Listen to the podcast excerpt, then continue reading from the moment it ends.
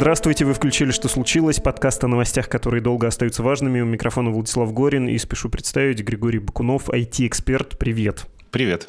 Я хочу поделиться своими навязчивыми ощущениями, как человек, который одержим манией преследования, или как какой-нибудь герой фильма Шнималана. Мне вот всюду почему-то видятся знаки с конца прошлого года, и, повторюсь, без стеснения рискну ими поделиться и чувством этим, и обсудить знаки. Само чувство. Ой, закроют скоро YouTube для россиян, и будут они смотреть, многие уже с удовольствием это делают, видео во ВКонтакте.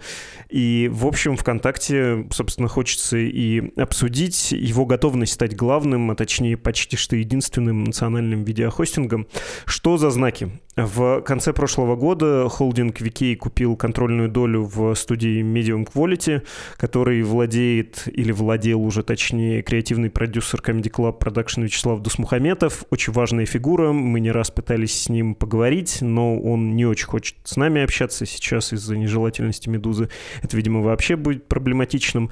И вот я еще тогда подумал, что черт, шоу, которое исчезло в связи с войной и разными там нехорошими проявлениями Нурлан Сабурова, с тем, что происходило у него на концертах, я говорю про супер популярное, что было дальше, оно появится, видимо, во ВКонтакте. И это часть большой стратегии по перетаскиванию зрителей из Ютуба российских туда. И собственный продакшн, конечно, очень правильный путь для того, чтобы это делать. Ну и такое суперпопулярное шоу. И другие Дусмухаметовские вот эти YouTube-шоу. Это классная приманка. А, глядя на другие знаки, можно сказать, что вот несколько дней назад э, Газпром Медиа сказал, что не будет больше выкладывать свое видео на YouTube. Газпром Медиевские телеканалы — это НТВ, ТНТ, Матч, Пятница. Они, собственно, уже перестали публикации делать, и формулировка от «Газпром Медиа» строить долгосрочные и понятные деловые отношения с площадкой, которая в одностороннем порядке их расторгает, невозможно. С Рутюб подобных проблем не может быть по определению. Это российский ресурс. Рутюб — это, собственно, хромой, малопопулярный газпромовский сервис, который не смог стать Ютубом. Но что-то мне подсказывает, что и на ВК могут появиться газпромовские каналы, их контент, и там у них все будет хорошо. Еще знак из недавних. Это цитата из издания «Зеркало». Самый популярный русскоязычный блогер белорус Влад Бумага подписал контракт с Викей и уходит, по крайней мере, частично с YouTube. Об этом «Зеркалу» сообщили два несвязанных друг с другом источникам. И так далее, и так далее. Да вплоть вот до недавнего релиза LJ-евского сингла на Викей эксклюзивно. Я понимаю, что это не свежая мысль. Еще, например, в этом подкасте год назад с Ксенией Болецкой мы говорили, что у Викей, у ВК есть все возможности стать российским конкурентом YouTube, особенно если этот YouTube самый закрыть в Российской Федерации. Есть технические возможности, есть аудитория, есть хороший плеер, и это случится, как только инфраструктура будет в большей готовности. Я, дорогой Григорий, прошу пока с диагнозом насчет вот этих моих ощущений, весьма маниакальных подозрений повременить. Мы к этому обязательно придем.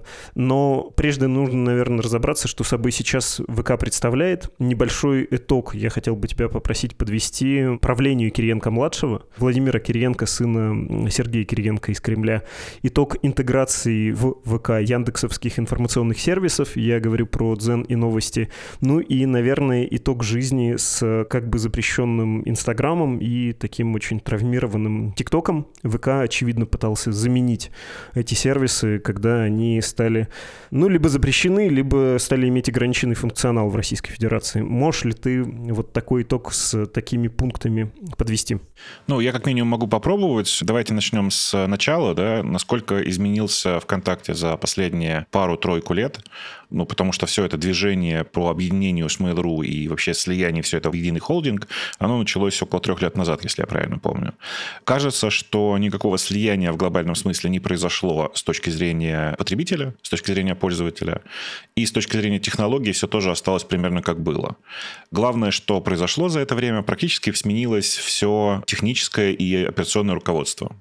Что это значит? Это значит, что на место людей, которые занимаются оперативным управлением, пришли люди Кириенко, и, ну, наверное, как бы ничего страшного в этом нет, потому что так всегда бывает, приходит новый генеральный, и он часто приводит с собой много своих людей.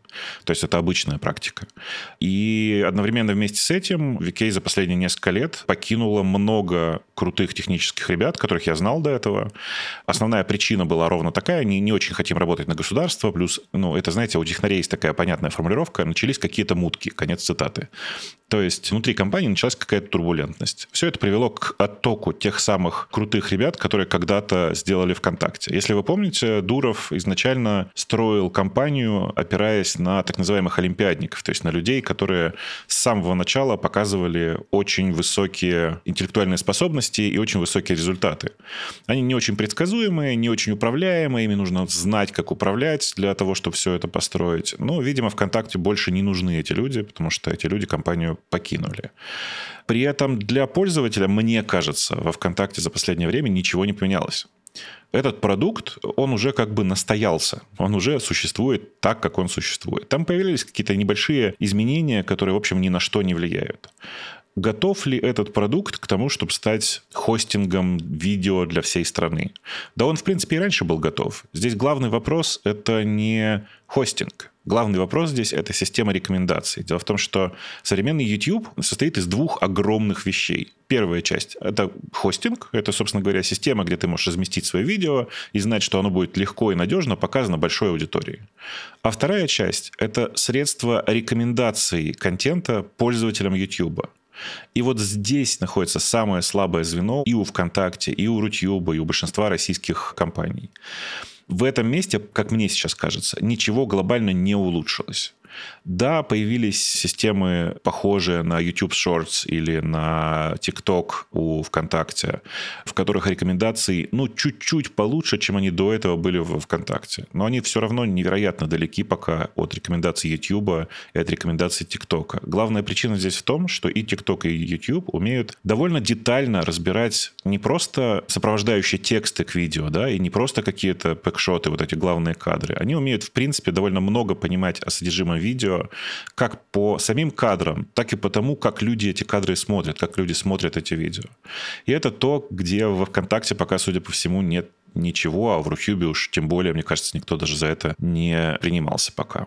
Я посмотрел пару последних квартальных отчетов, а есть такая форма у ВКонтакте для прессы делать саммари про свои успехи, и поразило меня, по правде говоря, они очень хвастаются тем, как хорошо у них растет видео. Поразило меня, что, в общем, у них действительно есть там приличные цифры и в ВК-видео, ну, то есть длинные клипы, и в коротких аналог шорцев или рилсов инстаграмовских, или, собственно, тиктока, то, что называется вики-клипы, клипы, там довольно приличные цифры, и если сравнить третий с четвертым кварталом, они вырастают. Ну, кажется, они в этом направлении идут и стараются, или это просто все еще эффект нового продукта, который они предложили аудитории, продукт зашел, и поэтому, как они выражаются, бьет все рекорды. Вот э, так они говорят про Вики-видео, например. Здесь очень сложно было бы, если бы недавно не стартовал YouTube Shorts. Когда YouTube Shorts стартовал, он поначалу удваивался месяц к месяцу, потом начал удваиваться квартал к кварталу, и понятно, что у него многократный рост год к году конечно же, он бьет все рекорды, потому что это новый сервис, который активно пушится, который активно пропагандируется для использования среди пользователей социальной сети. Ничего удивительного в этом нет. Особенно с учетом, что основной конкурент под названием TikTok, по сути, прекратил свою работу на территории Российской Федерации. Ну, какие варианты? Вот есть ВКонтакте, давайте туда выкладывать. Формат очень популярный, формат очень хорошо зашел, особенно молодой аудитории. И, конечно же, он будет показывать рекордные цифры. Другое дело, что TikTok — это не замена YouTube. Длинноформатные фильмы, к которым мы привыкли на YouTube, да, они же на самом-то деле популярны не потому, что это YouTube а популярны потому, что на YouTube много контента. И если мы сейчас будем вспоминать каких-то ютуберов типа Влада Бумаги, понимаете, А4 очень специфический парень. Это парень, который ориентируется на очень молодую аудиторию. Во ВКонтакте она есть по-прежнему, и по этой причине, конечно, ему имеет смысл совершенно спокойно переходить во ВКонтакте, вся его аудитория там, и он там будет, наверное, даже, может быть, что-то зарабатывать. Может быть, говорю я, потому что самая большая проблема для ВКонтакте здесь будет как монетизировать, как помочь с монетизацией тем блогерам, которые перейдут во ВКонтакте. Дело в том, что возрастная аудитория, а это, простите, я человек уже туда давно попадающий, это аудитория 30+, очень редко заходит во ВКонтакте и практически не смотрит там видео. А это самая платящая, самая дорогая с точки зрения рекламы аудитория. Получается, что сейчас монетизация всех этих видео на ВКонтакте, она затруднена, это во-первых, а во-вторых, непонятно, как в принципе зарабатывать на этом. Показывать видео 14-15-летним подросткам здорово, но у них нет денег. Показывать видео 20-23-летним ребятам, которые учатся в институте, тоже понятно, но у них, как ни странно, тоже пока нет денег. А где найти аудиторию 30+, мы узнаем только в том случае, если YouTube все-таки заблокирует.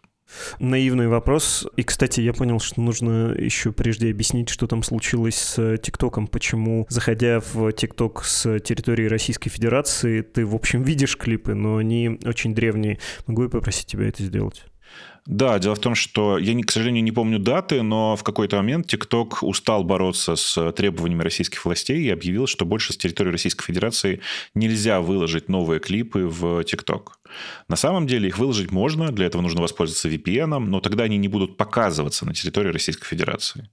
То есть, в принципе, сделано все для того, чтобы прекратить работу, то есть прекратить добавление нового контента на территории России, потому что отвечать бесконечным требованиям Роскомнадзора нет интереса ни у кого. Можно ли сказать, что из ТикТока хотя бы часть аудитории ушла в VK или в Инстаграм, где тоже все сидят, конечно, с VPN, но там чуть попроще с э, вот этой географической привязкой?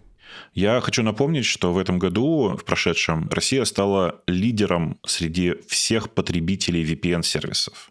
Есть много отчетов на эту тему, и все они показывают, что Россия – это страна номер один теперь по использованию VPN. Часто платных VPN, коммерческих VPN. Почему так произошло? Потому что, если честно, люди готовы заплатить там 5 долларов в месяц за то, чтобы продолжать пользоваться привычными, удобными им сервисами. Такими, как TikTok, такими, как Instagram и так далее. И на самом деле это означает, означает, что большая часть аудитории, у которой есть деньги, она вообще, в принципе, не почувствует и запрета YouTube, понимаете?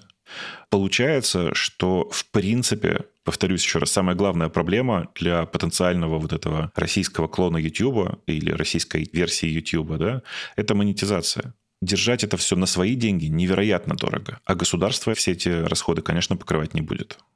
Если вернуться к видео во ВКонтакте, и вот я могу, глядя на отчет э, по итогам четвертого квартала, по итогам, на самом деле, просто 2022 года, привести цифры про ежедневные просмотры видео на платформе видеотехнологии VK, то есть VK видео и VK клипы выросли до 2,41 миллиарда в день. Ежедневно видеоконтент смотрит 55 миллионов человек. Библиотека профессионального контента составила около 100 тысяч фильмов, шоу и сериалов. Ну и, в общем, говорится, что контента столько, что 16 лет потребуется для того, чтобы их посмотреть. Все, что размещено на этом ресурсе. У меня очень наивный вопрос. А что там размещают? Что там смотрят? Потому что я вот сейчас могу зайти в свой аккаунт ВКонтакте.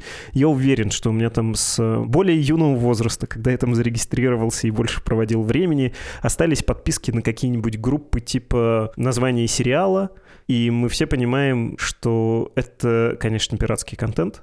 Ну или там группы по интересам, фильмы на каком-нибудь языке, да, где в оригинале выкладываются, и легально, тем более сейчас из России это не посмотреть, а тогда, может, и денег было меньше, и совести меньше. Я был на это подписан. Не знаю, насколько успешно Вики борется с пиратством, не уверен, что все еще не процветает оно там. А что там за контент? Потому что раньше, скажу это прямо, однозначно видео в ВК ассоциировалось с чем-то не вполне законным в смысле авторских прав. Оно, я думаю, по-прежнему так. Там очень много контента, который сомнителен с точки зрения правообладания. Однако есть и блогеры, которые туда не ушли, а выкладываются одновременно и на YouTube, и во ВКонтакте. И очень хорошо видна разница в количестве просмотров. Обычно эта разница более чем на порядок. Даже у Влада Бумага вы можете посмотреть разница более чем на порядок, конечно же, в контенте. При этом не надо забывать, что в силу вот этой изначальной пиратскости, давайте скажем, ВКонтакте, там бесконечное количество перезаливок. Что это значит? Это значит, что если видео какого-нибудь продакшена типа Medium Quality, о котором мы говорили от Славы Дусмухамедова, да, оно на YouTube выложено однократно, и дальше YouTube следит за тем, чтобы никто его не перезаливал на свои аккаунты, то во ВКонтакте это бесконечные перезаливки, иногда измененные, иногда неизмененные, и, в принципе, всем на это, по большому счету, наплевать. Как, повторюсь еще раз, будет решаться этот вопрос с точки зрения коммерческой, пока слабо понятно.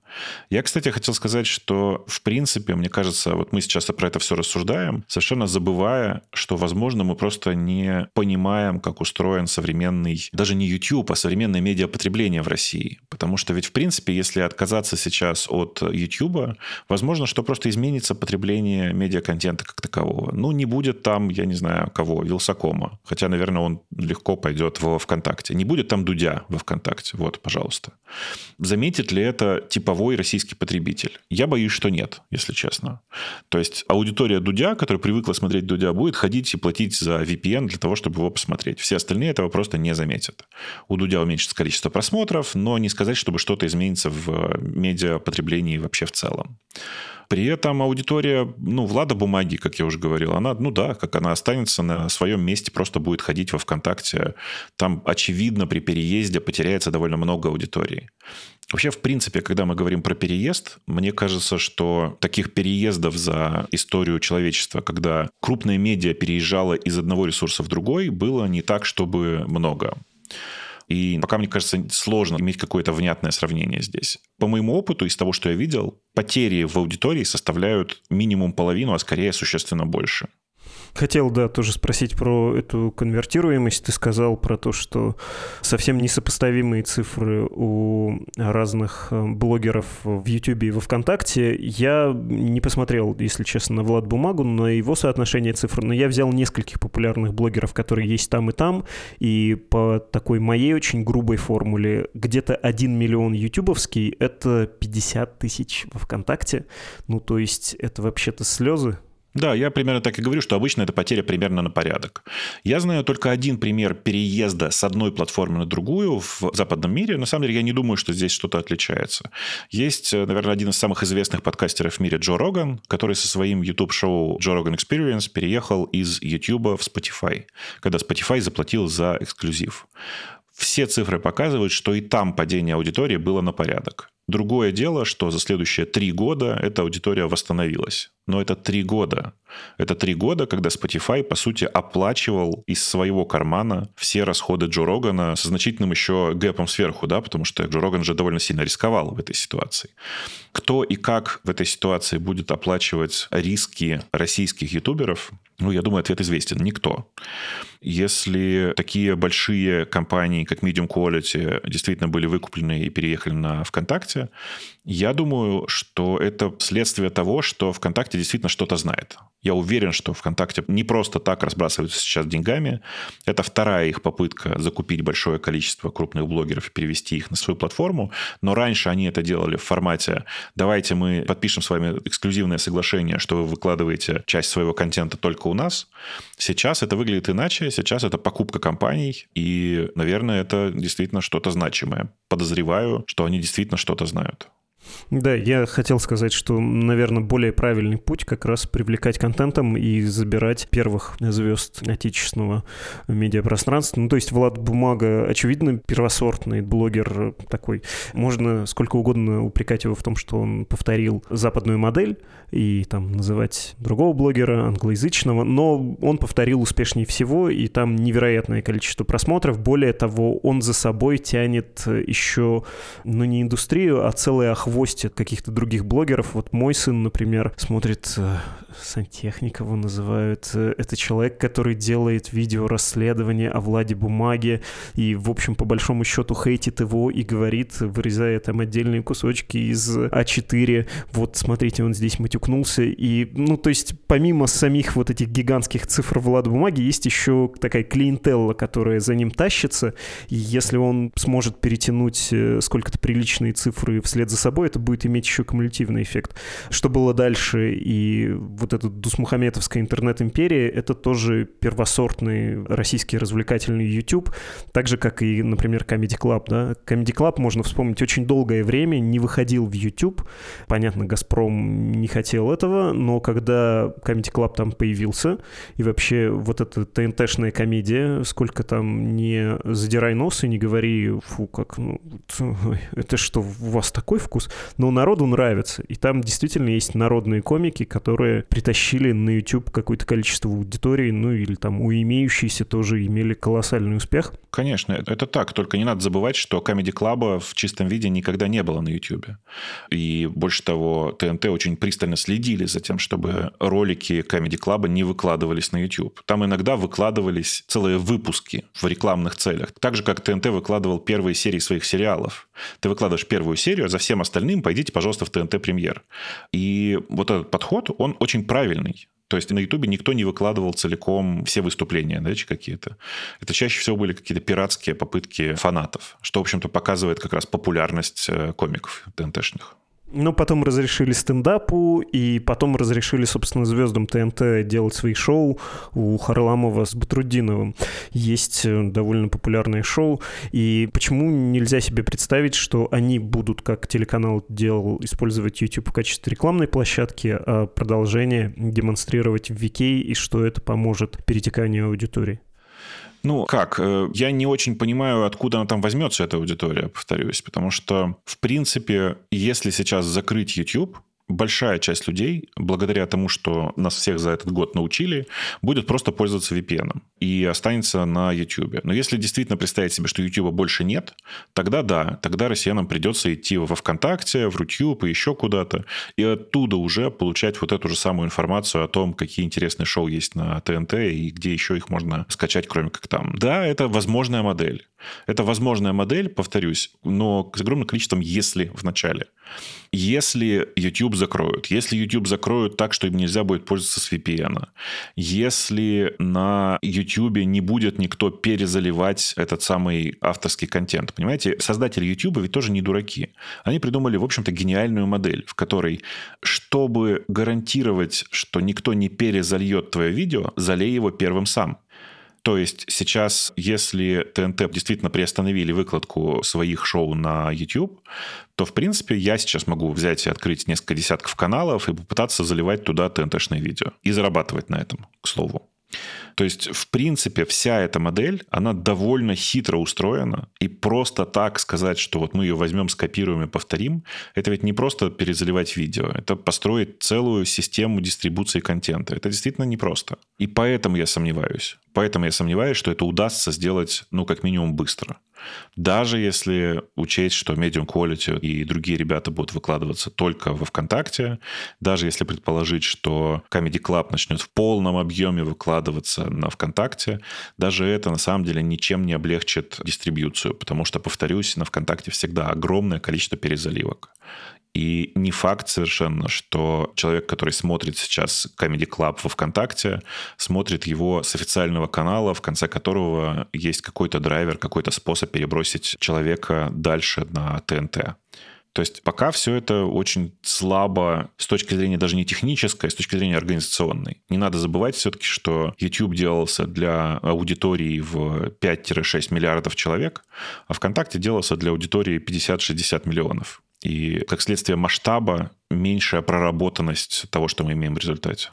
Кстати, про аудиторию ВКонтакте, ну, я просто пошел посмотреть, сколько там человек находится, и в отчете за третий квартал там было написано про 77, что ли, миллионов активных пользователей в месяц, но по итогам года они сказали про 100 миллионов активных пользователей в месяц, про высокую вовлеченность, и я, честно говоря, чешу у себя тыковку и не понимаю, это корпоративное преувеличение или действительно в этом году мы наблюдали какой-то большой рост возвращение ВКонтакте? Я думаю, что есть э, много причин, по которым ВКонтакте показывает такие цифры. Начнем с того, что они сейчас показывают эти цифры, не имея в виду активное использование ВКонтакте. Они имеют в виду активные аккаунты. но есть много всего, что заставляет людей так или иначе активировать аккаунт. Напомню, например, что это же работает до сих пор, да, даже для того, чтобы посетить Pornhub в России, ты обязан залогиниться ВКонтактом для того, чтобы подтвердить свой возраст. И таких примеров довольно много. Где-то тебе нужно залогиниться, где-то ты заходишь на страницу, которая видна ВКонтакту, где-то стоят кнопки ВКонтакта, на которых написано, там, не знаю, лайк или еще что-то. И таким образом ты внезапно на ровном месте, не посещая ВКонтакте, становишься пользователем ВКонтакте, просто проходя мимо. И все эти цифры, они лукавые, конечно, но тут надо понимать, что VK в текущем своем виде, это вот то, что было корпорацией Mail.ru когда-то, они всегда строились немножко по китайскому принципу. В том смысле, что для них показать самые яркие, самые красивые цифры было нормой. И вот эта самая красивая цифра, это, скорее всего, не настоящая аудитория, а все те люди, с которыми как-то повзаимодействовал холдинг Mail.ru плюс ВКонтакте. И это взаимодействие, оно может быть самым разным, вплоть до того, что ты из поиска случайно перешел на ответы Mail.ru. Угу. Мы, кстати, не поговорили, кажется, про Дзен и про новости, как случился этот марияж, насколько он, на твой взгляд, успешен? Ну, мне кажется, что никаких изменений там особенных не произошло. Я несколько раз заглядывал посмотреть, как этот сервис сейчас выглядит. Он выглядит так же, как и был. Напомню, что люди на сервис новостей, как на самостоятельный сервис, мне кажется, практически не ходят. Тот сервис, который назывался «Новости Яндекса», это скорее было техническое решение, которое позволяло поставлять самые популярные новости на главную страницу Яндекса. Главная страница Яндекса, напомню, сейчас тоже по сути своей принадлежит Mail.ru. И по этой причине с новостями, мне кажется, кажется, ничего не произошло. Они как были, так и остались теми самыми новостями. Довольно легко манипулируемыми, довольно понятно, как э, сделанными, и, несмотря на это, все равно очень популярными, потому что много людей туда по-прежнему ходят. Что же касается Дзена, мне кажется, что из-за того, что Дзен — это все-таки ресурс номер два для ВКонтакте, потому что первичным является их собственный VK, я думаю, что за последний год, наверное, ничего там глобально тоже не произошло в Дзене. И в первую очередь это не произошло, потому что в Яндексе уже особенно им не занимались, а в ВКонтакте все равно весь акцент делается на сам ВКонтакте. Так что я не очень вообще в принципе понимаю, для чего нужна была Вики эта часть покупки. Думаю, что это просто часть сделки такая была. Раз уж вы забираете все, забирайте еще и вот это. Если вернуться к разговору про возможную замену в рамках Российской Федерации ВКонтактом YouTube, хотелось обратить внимание на деньги. Ты про это несколько раз сказал, кто же это будет содержать. А не могут рекламодатели содержать? Все равно довольно приличный в стране остался рекламный рынок. Масса YouTube-блогеров лишилась возможности получать деньги из России, ну, потому что какие-то деньги без ущерба для репутации можно взять, какие-то деньги ты просто не можешь получить из Российской Федерации, особенно если ты оттуда уехал. Сами рекламодатели будут считать тебя как бы неблагонадежным и предпочтут не иметь с тобой дела. А что-то ты не в состоянии получить, если даже ты честный парень и хочешь, э, ну вот так альтруистически, без интеграции жить только за счет того, что YouTube показал, чтобы он тебе начислил деньги. Ну, у тебя не выйдет за российский контент, точнее, за контент, который посмотрели российские пользователи, ты ничего не получишь. А вот тебе, пожалуйста, ВКонтакте будет предлагать возможность монетизации. Ну, это возможность монетизации все-таки только для российских блогеров, для тех, кто не считается иноагентом и тех, кто находится на территории Российской Федерации. Здесь есть важный момент, что стоимость производства видеоконтента, даже вот этого видеоблогерского, да, она возросла не очень сильно, но она существенно возросла из-за того, что в России теперь официально не возятся банально ни камеры, ничего, и то, что привозится, это все серый импорт, э, как следствие расходы на ремонт и все, что с этим связано. То есть расходы, в принципе, на производство контента выросли. А доходы при этом упали не только из-за того, что ушли нероссийские рекламодатели, но еще и потому, повторюсь, что аудитория довольно сильно расщепилась, и самая ценная, самая вкусная денежная аудитория осталась на YouTube и осталась в Инстаграме и осталась в старых привычных инструментах. Даже если сейчас закроется YouTube, самая ценная часть аудитории любого видеоблогера, скорее всего, останется на YouTube. Потому что для людей с деньгами не проблема заплатить там 5 долларов в месяц за VPN. И это расщепление, оно в результате приводит к тому, что самая платящая часть аудитории, самая дорогая часть рекламной аудитории, скорее всего, останется на YouTube. Даже если во ВКонтакте внезапно перейдут все эти блогеры. Их объем рекламных контрактов упадет просто потому, что ценность, которую приносит реклама рекламодателю, она снизится. И вот эти противонаправленные тренды, да, стоимость производства выросла, а объем рекламы и стоимость рекламы упала. Приводит к тому, что часть компаний, которые были построены вокруг видеоблогеров и вообще видеоконтента, начнет либо сокращаться, либо, если не сокращаться, то прям закрываться даже.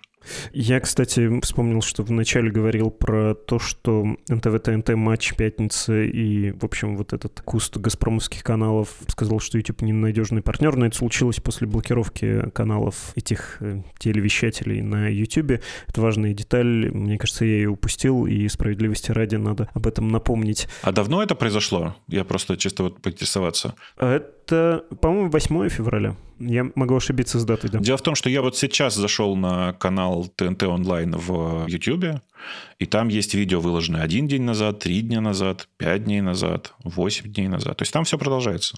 Это официальный канал, потому что вот 7 февраля Газпром Медиа Холдинг заявил про это. Я прям на РИА Новости смотрю. Это официальный канал, который называется ТНТ Онлайн. Я, насколько знаю, он прямо официальный, и он прям такой большой официальный канал. Больше того, ссылка с него ведет на официальный канал ТНТ во ВКонтакте. То есть они продолжают выкладывать видео. Повторюсь, последнее видео выложено вчера. Это видео, которое называется «Женский стендап. Мария Маркова. Почетный донор». И три дня назад выложено последнее видео по импровизации. Так что да, это вполне себе один из официальных каналов ТНТ. Ну, значит, э, такое вот э, решительное слово у «Газпром Медиа». Может быть, есть какие-то исключения для того же ТНТ сделанные. Э, я хотел спросить про то, как может себя сейчас повести Викей если он купил или, возможно, купил какую-то часть перворядных игроков, продолжит ли он это делать, может быть, будет вкладываться в собственный продакшн или там еще каких-то производителей покупать, или мы, скорее всего, увидим быстрый закат этого проекта, поскольку денег не хватит. Да я не знаю, мне кажется, что у ВКонтакте довольно много денег, а сами по себе продакшены не стоят какого-то нечеловеческого количества денег. При этом, даже если смотреть на Medium Quality и подобные им компании, да, их основные каналы по-прежнему на Ютубе, они по-прежнему продолжают выкладывать, в том числе и туда какие-то видео, их не очень много, но они есть. И я не очень понимаю, почему бы вдруг все это прекратилось. Это обычная практика, когда площадка начинает закупать производителей. Другое дело, что ВКонтакте начал это делать очень решительно. И вопрос для меня вот какой. Насколько ВКонтакте готова вкладываться в эту игру? Насколько ВКонтакте готова действительно все это закупать? Особенно с учетом, что если сейчас вдруг YouTube закрывается и закрывается крепко, всем этим блогерам и так некуда деваться. Понимаете? То есть, на самом деле, они могли не покупать Medium Quality, потому что у Medium Quality есть своя площадка, она называется дыра, The Hole, если я правильно помню. Эта площадка, она не очень большая, я бы даже сказал, она очень маленькая, самостоятельная. И все равно, если бы YouTube закрылся, весь Label.com и подобные им каналы переехали бы в ВКонтакте. То есть, в принципе, вот эта вот идея о том, что если YouTube закроется, все и так пойдут во ВКонтакте, она создает вопрос, стоит ли вообще ВКонтакте что-то покупать. Я думаю, что эта покупка Medium Quality сама по себе, она была скорее для того, чтобы Medium Quality не перешел на YouTube. Потому что, напомню, Дусмухамедов, он же довольно тесно связан и с «Газпром Медиа», а Medium Quality — это его как бы побочное детище, да? И были такие шансы, что просто Medium Quality отъедет в сторону ТНТ и будет просто частью ТНТ, чего ВКонтакте допустить не мог. Поэтому мы зря туда смотрим вот с точки зрения привлечения трафика на ВКонтакте. Ну, я просто мысленно похоронил Рутюб, поскольку сколько лет пытались с ним чего-то сделать, никогда не получалось. Очень странная площадка, и в собственный контент они тоже вкладывались и пытались запустить, но смотришь на «Газпром» и грустишь обычно, как от э, пользования сервисом Яппи. При всем уважении к разработчикам, но, кажется, это просто не их дело, что ли, заниматься подобными площадками, почему-то не удается им. Я хотел еще спросить про пропаганду. В общем, не новая мысль, что YouTube во многом выгоден отечественной пропаганде, в частности Владимиру Соловьеву, ну и другим, поскольку они могут транслировать свою позицию, но при этом им не страшна никакая конкуренция с условно другой точкой зрения. Во-первых, они таким образом забивают пространство, делают его как бы вот таким неоднозначным, да, и свой голос тоже вносят, и вносят в умы сомнения, а с другой стороны, они не слишком зависимы от финансирования, финансируются они из каких-то других мест. И поэтому их не очень парит, может быть, количество просмотров, хотя оно у них было не таким уж плохим, не плачевным.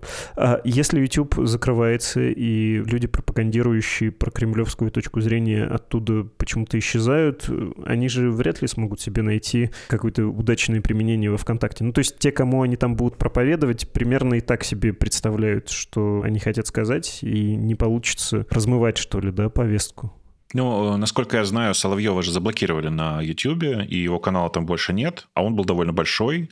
Канал его на Рутюбе при этом считается самым большим, если я правильно помню, из вот таких лайвстрим-блогеров. И, конечно же, до того момента, пока Соловьева не заблокировали, ну, я думаю, что все понимали, что это канал российской пропаганды. Сейчас его место в каком-то смысле задело большое количество разных других видеоблогеров, пророссийски настроенных. Они продолжают свое присутствие на YouTube, и, безусловно, наличие там этих блогеров выгодно российской власти для того, чтобы показать, как они считают, другую сторону конфликта. Да? Очевидно, что сейчас большая часть этого конфликта, она связана с войной, но так или иначе, мне кажется, можно зайти на YouTube и найти там большое количество этого контента, который подсовывается в рекомендациях и так далее. Безусловно, эта машина пропаганды от закрытия YouTube потеряет и потеряет довольно сильно. И больше того, закрытие окончательно лишит возможности хоть как-то влиять на умы тех, кто останется на YouTube.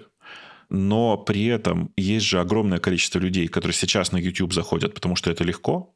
И если YouTube сейчас закрыть, например, то большая часть технически плохо подкованной аудитории, особенно возрастной аудитории, ну что и остается? Ну, переключиться просто на телевизор. Даже не пойти на Рутюб и ВКонтакте, а снова вернуться к телевизору. Соловьев, которого раньше смотрели на Ютубе, его теперь смотрят просто в телевизоре. И людям нормально, людям нравится. Часть людей, да, ушли на Рутюб, а другая просто вернулась в телевизор. Возможно, этого и хочет добиться российская власть сейчас. Я не уверен насчет блокировки Соловьев Лайв, потому что я вот тоже сейчас зашел проверить. Есть и прямо сейчас 4 прямых эфира у него идет. Не-не, ну это же новый канал, который заведен. У него там меньше сотни тысяч подписчиков. Да, это смешно. Там малюсенький канал, повторюсь еще раз, на фоне того, что было. Раньше у него были десятки, сотни тысяч смотрящих, когда идет э, эфир. Сейчас у него не более двух тысяч смотрящих его потрясающее шоу, прошу прощения. То есть объемы просмотров смешные стали из-за того, что предыдущий канал был закрыт. Так что сейчас даже можно не сравнивать то, что было, с тем, что есть сейчас. Но, кстати, я думаю, что, несмотря на это, количество просмотров на YouTube все равно больше, чем количество просмотров на Рутюбе. Тут хочется вспомнить слова телеведущего Евгения Попова, он же депутат Госдумы, и он высказывался насчет запрета YouTube, сказал, что не надо блокировать, потому что есть масса людей, которые этим зарабатывают, небольшие предприниматели, и это один из аргументов за то, что YouTube в России должен быть сохранен. Почему-то никто не думал про массу предпринимателей, когда блокировался Инстаграм, и они все равно понесли урон, а тут вот такая трепетная совершенно речь в защиту от Попова. Надо полагать, что они тоже понимают, что YouTube им во многом выгоден, все еще выгоден как пропагандистам и его блокировка приведет к тому, что они потеряют часть аудитории, в том числе какой-нибудь, да, сомневающийся, или не смогут э, размывать представление людей в картине мира, как они это делают сейчас. Хорошо, мне кажется, надо подводить итоги, и я рискну тебя попросить ответить на вот этот первый мой вопрос, первый посыл. Можно ли все, что мы сейчас видим, читая новости, воспринимать как подготовку к блокировке YouTube? Я понимаю, насколько бывает нелогично и порывисто российская власть, и часто рациональные аргументы не очень тут работают, но, тем не менее, рискнешь ли ты сделать предположение или прогноз? Я думаю, что это, безусловно, подготовка к закрытию YouTube. Причем я думаю, что здесь есть некоторый диалог между властью и компаниями. И сейчас власть сдерживают скорее вот эти самые компании, такие как Вики или Рутюб, которые просто банально не особенно готовы к тому, чтобы заменить YouTube в глазах э, обывателя. Как только они готовы будут, сигнал по нервам власти пройдет, и блокировка наступит. То есть, на самом деле, просто страна в широком смысле и компании, напомню, и Рутюб, который Госпромедиа, и VK, который, по большому счету, управляется уже около государственными людьми. Это, по сути, все около государственные структуры такие, да, теперь. И государство само по себе, и не будь к ночи помянутым Роскомнадзор, и остальные структуры, они все теперь единая ветвь единой э, власти. И, конечно же, они просто синхронизировались для того, чтобы принять это непростое, в общем-то, решение. Нужно же понимать, что это еще и бурю эмоций у людей вызовет. И с этим тоже нужно как-то управляться. То есть для этого нужно будет подготовить повод. Так что ждите повод, который покажет, что, в принципе, все, власть готова закрывать YouTube. После этого будет какой-нибудь показательный суд, после которого будет вынесено решение о блокировке. Я думаю, что мы в этом году это увидим. Для начала, я думаю, что это будут какие-нибудь тестовые отключения, знаете, мы объявим о замедлении YouTube, что, кстати, на самом деле технически сделать гораздо сложнее, чем просто отключить его. Потом, я думаю, что первое, что мы узнаем, это запрет на размещение серверов YouTube на территории России. Вот этот запрет будет первым таким так, канарейкой, знаете. Как только начнут умирать сервера YouTube в России, это будет означать, что, в принципе, блокировка началась. А сервера в России нужны, чтобы быстрее воспроизводилось видео. То есть это и будет замедление чтобы видеть вот этот волшебный опыт YouTube, когда вы нажали на кнопку и сразу же началось видео, да. Это довольно сильно ударит по качеству и удобству YouTube и одновременно покажет настроение российских властей.